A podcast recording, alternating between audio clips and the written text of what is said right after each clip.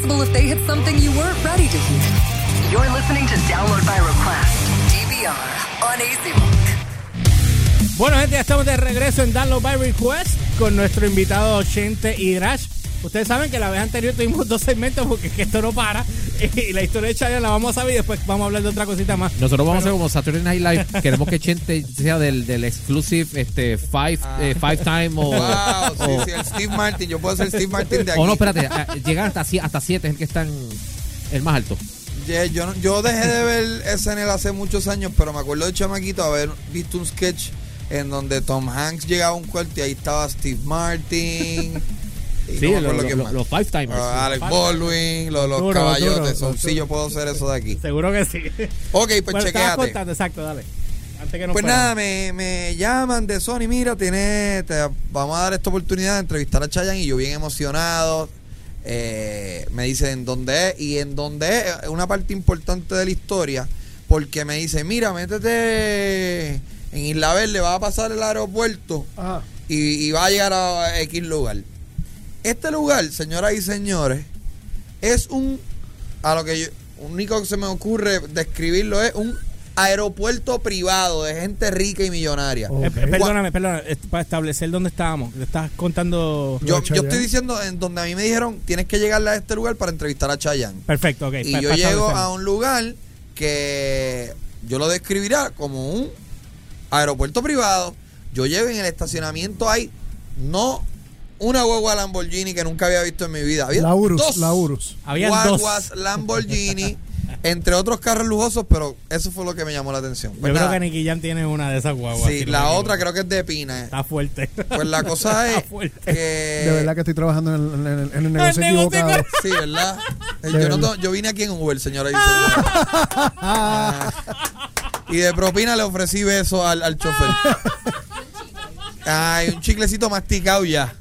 Pues la cosa es que yo entro y están todos, yo no estoy exagerando, todos los medios de Puerto Rico están allí. En un hangar están, es como un hangar, tiene como un lobby bien fino. Recuerda que esto aquí es donde llegan y salen los ricos. Y Chayanne no está por todo aquello. Y yo digo, pues Chayanne llegará en el carro. Y en una, alguien entra y dice, ok, Corillo, Corillo no, pero eh, saludos, amigos. Eh, nada, Chayanne va a estar eh, llegando. Eh, por favor, no retraten el ala del avión o la cola del avión, porque tiene unos números, whatever. Y yo. ¿qué? Espérate, espérate. Pues en la A tablilla. nadie se le ocurrió decirme que Chayanne iba a llegar en avión. Acto seguido yo veo un, un- un jet privado, no chico, no sabes, un jet privado tamaño Die- o sea, con como Diez tres personas. escolares detrás, ¿sabes? Un super jet privado bien grande, colorado. un 30 personas. Ajá, algo así. Exacto. Aterriza y abren la puerta, ponen- le pegan una escalera, se bajan bastantes personas, se baja un tipo que yo lo describiría como un Jacobo Morales hipster. Y yo, nadie sabía quién era. En entre mi corillo dijimos, yo, ese debe ser como el maquillista o algo. Anyway, un tipo bien atractivo. Pues Jacobo Morales, si, si tú lo ves en la portada de GQ, sería ese tipo. Pues la cosa es en la portada de GQ. que de momento sale Ay, Chayanne y, y. Chayanne como buena estrella que es con 40 años de experiencia siendo una estrella se mantiene en el tope de las escaleras saludando como, o sea, como un príncipe, como un rey. Y están todos los medios de Puerto Rico vueltos locos ahí, tratando de documentar, tapando la cola del, Del avión. del avión. Se baja y él hace una breve rueda de prensa en donde la gente le hace, la, la prensa le hace preguntas acerca de su concierto, chiquichía. Y después de 20 minutos él termina, sube. Ah, porque yo, a mí me habían dado un cuarto privado En donde yo seteaba mi, la computadora, el switcher, las cámaras, los micrófonos, etcétera. Y de momento yo estoy, o sea, en un abrir y cerrar de ojos, yo estoy sentado al frente de Chayanne, una persona que, que, o sea, no podemos negar, te guste o no, es un ícono puertorriqueño. Definitivo. es que lo es, El tipo es un ícono. Entonces yo estoy, todo el tiempo que yo estoy sentado al frente de él, que fueron 27 minutos, lo único que está pasando por mi mente es ¡Ese es Chayanne! ¿Qué? ¡Tú eres Chayanne! ¡Diablo, ese es Chayanne! ¡Mami, mírame! ¡Chayanne! Mami, mírame. Mami, mírame. Mami, mírame. Mami, mírame. Ese es Chayanne. No te estoy tripeando. En la entrevista lo dijiste como 20 veces. Loco. No, y es súper atractivo. El tipo es. Él debe tener. Él nació en el 50, él tiene 68. 50. Ya, ya pasó los 50. 50, 51. 51. Es un tipo súper atractivo, con una sonrisa demente, dientes perfectos, bien amigable. Entonces uno pensaría, este tipo lleva en, en el ojo público desde los 10 años. Exacto. Debe ser un robot. No lo es, es súper amigable. Súper Hablé con él, humilde. terminamos la entrevista y nos quedamos hablando como 15 minutos más. Después de él. la entrevista.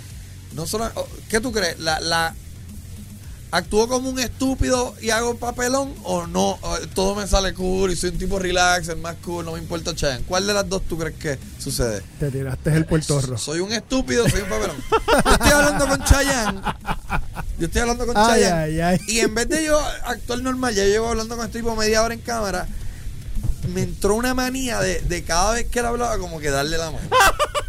Se está en Esos eran los nervios, Le di la mano como 15 veces. Y él, siendo una superestrella con 40 años de experiencia siendo una superestrella, todas las veces como si fuera la primera vez. ¿Viste? Pero nada, intercambiamos números, voy a compartir con él mañana. y esa Súper. no, no. Pero, pero no, wow. experiencia brutal. Me, me encantó, ¿sabes? Siento que hice buen trabajo a, a pesar de lo nervioso que estaba. Y, Pero fíjate, no te veías nervioso en cámara.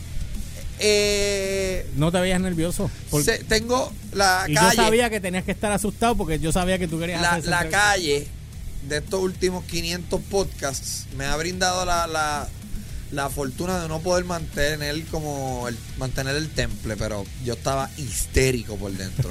histérico. Loco, sí. Fan, fangirling full. Ah, Eso me pasa a mí, a mí Mami, mírame. ¿A quién tú, a quién a ti te ha puesto nervioso? De Ay. entrevista. Ajá. Ay, Eh, el- pero es que no. puedes contar las de allá también, las de, las de allá afuera. ¿Cuál de afuera? De, la, de, la, de las bandas de allá ¿Alguna afuera. banda? ¿O alguna vez que hayas estado tan nervioso que repites una pregunta? O... Mano, es que honestamente, yo- yo- ¿cuál tú mencionas? ¿Cuál?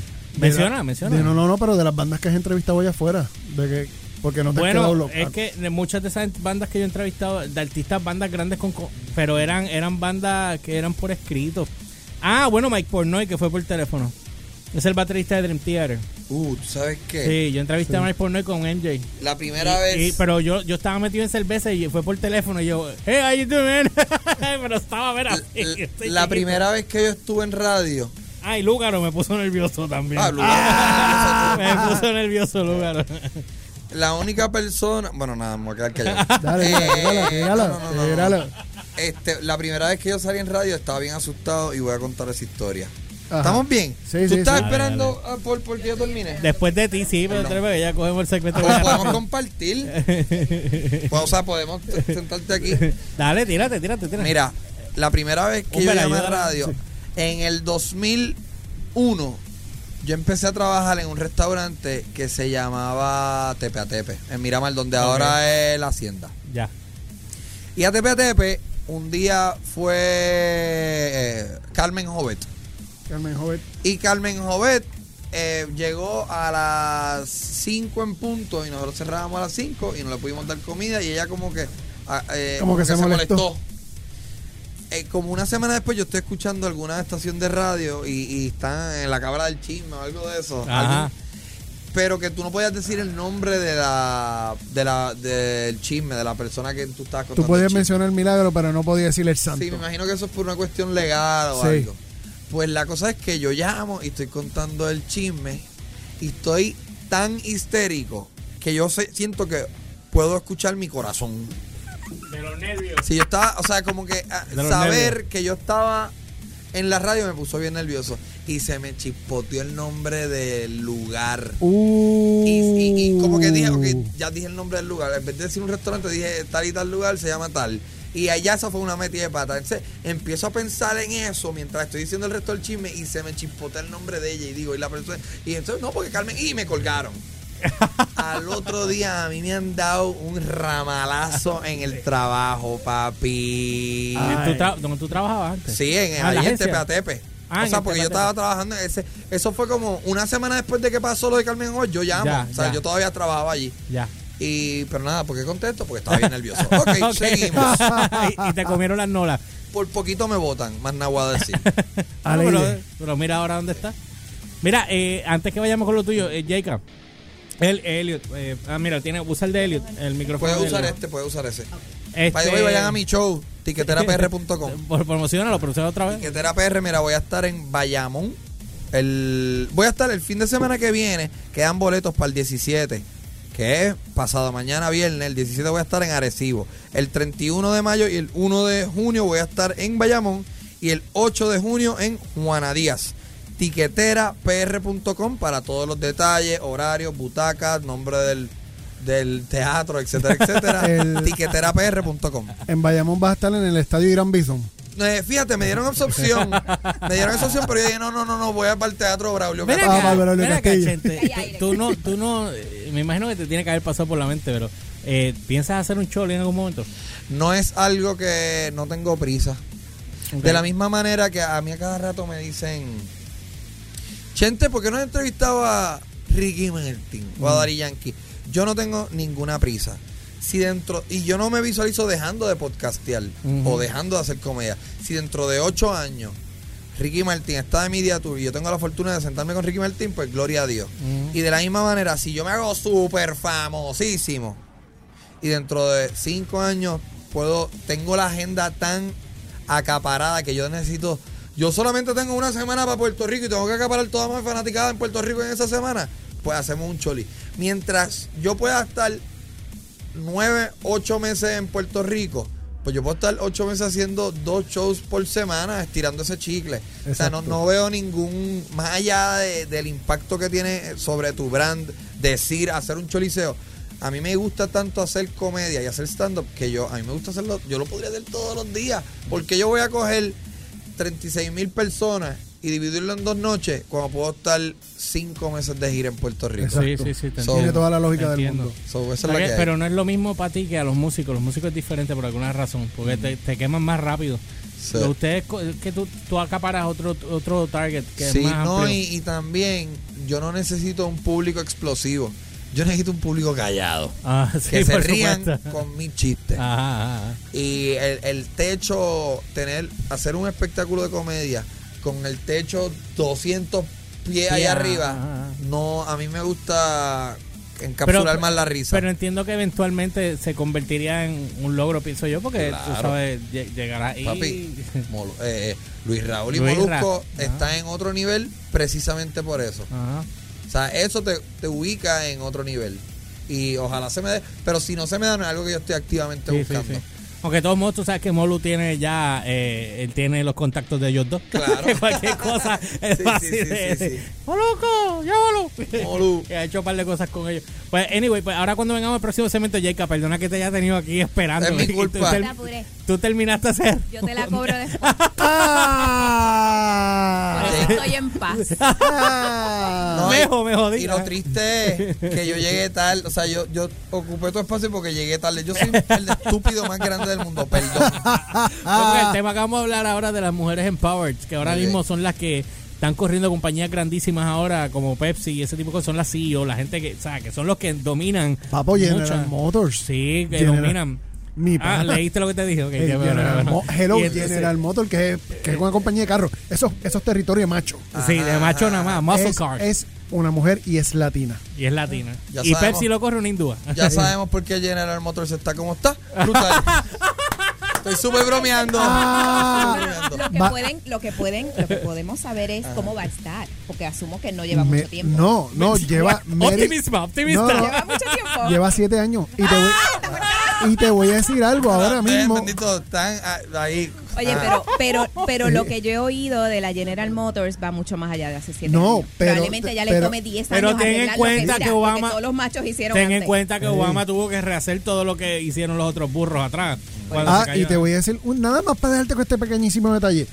Hoy día, ahora mismo, a nivel de, a nivel de, de consumidores, dónde está este General Motors a nivel de, de- de calidad de, de producción, ellos están debajo, o sea, primero está Toyota, después Lexus y después General Motors.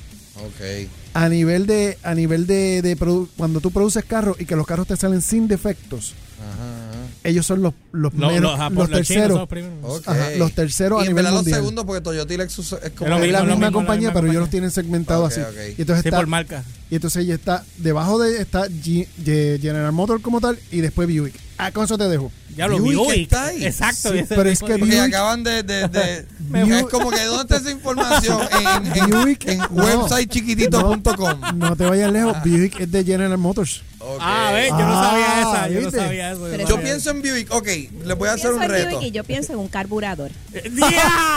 ¡Ay! Ya, nómbrame, nómbrame, nómbrame tres nombres de carros Buick de los últimos 10 años. O sea, modelos. Tres modelos Buick. Tres modelos uno, Buick. Uno, uno. La Cross les abre. Eh, Yo sabía que tú ibas a saber, era para saber. Era para saber, loco, no, ya Yo baja el no volumen. Yo no No, sé no. un carajo. Baja el volumen. No, Yo no sé un carajo de ese es, ese es el, el, el luxury brand de, de General Motors. Ese es su El- luxury el brand. el luxury brand. Ah, Sí. bueno, porque ahora ellos tienen SUV, esas cosas. Que yo siempre sí. pienso lo que dijo Jayka. Carburador, carros grandes vacas, cuatro puertas. Sí, y no porque uno piensa en los Buick viejos, pero ahora son. Eso es chul- chulería, finura, ¿tú, tú me entiendes? Crown Victoria no era un Buick. O Crown No, Victoria era una ese- marca. Crown Victoria es, era un modelo de, De Ford. policía. De Ford. De Y el Ford, Nova. era Ford. Ah, El no. Diablo, el Nova. el Nova Chevrolet. Que es de Ahora entiendes lo que yo te dije el día que fui que fui, que fui para allá para Gallimbo. Ajá. Que yo te dije, este es el que yo tengo todas las dudas, este es mi biblioteca. Datos, este datos. tipo, Tito Datos. este, este es Tito, Tito Datos. Y este es otro, o sea, son dos. Pero por eso están aquí. No, no, no es por lindo, ninguno de los tres. No, no, es por ven. eso, ¿me entiendes?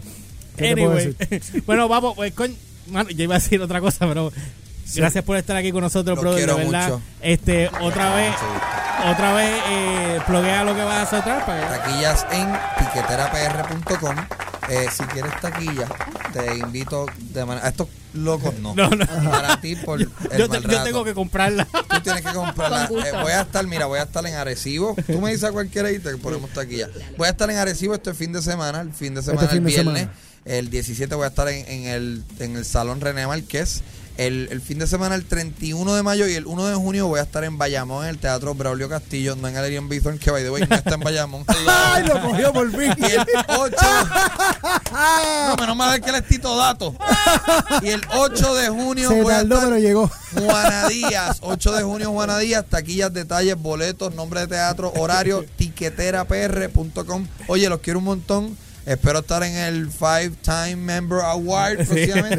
Ya, estás ahí tirando duro ahí para llegar. Próximamente espero volver. Los quiero. Gracias a todo el mundo que está sintonizando. Los Gracias, quiero. Chete, por estar aquí con nosotros. de Suave. verdad que sí. Así que nos estamos comunicando. Vamos a una pausa y regresamos con Jayka. Por fin, para el segmento ahora. They just got the tools to make you snap on every discussion they make. You're listening to Download by Request DVR.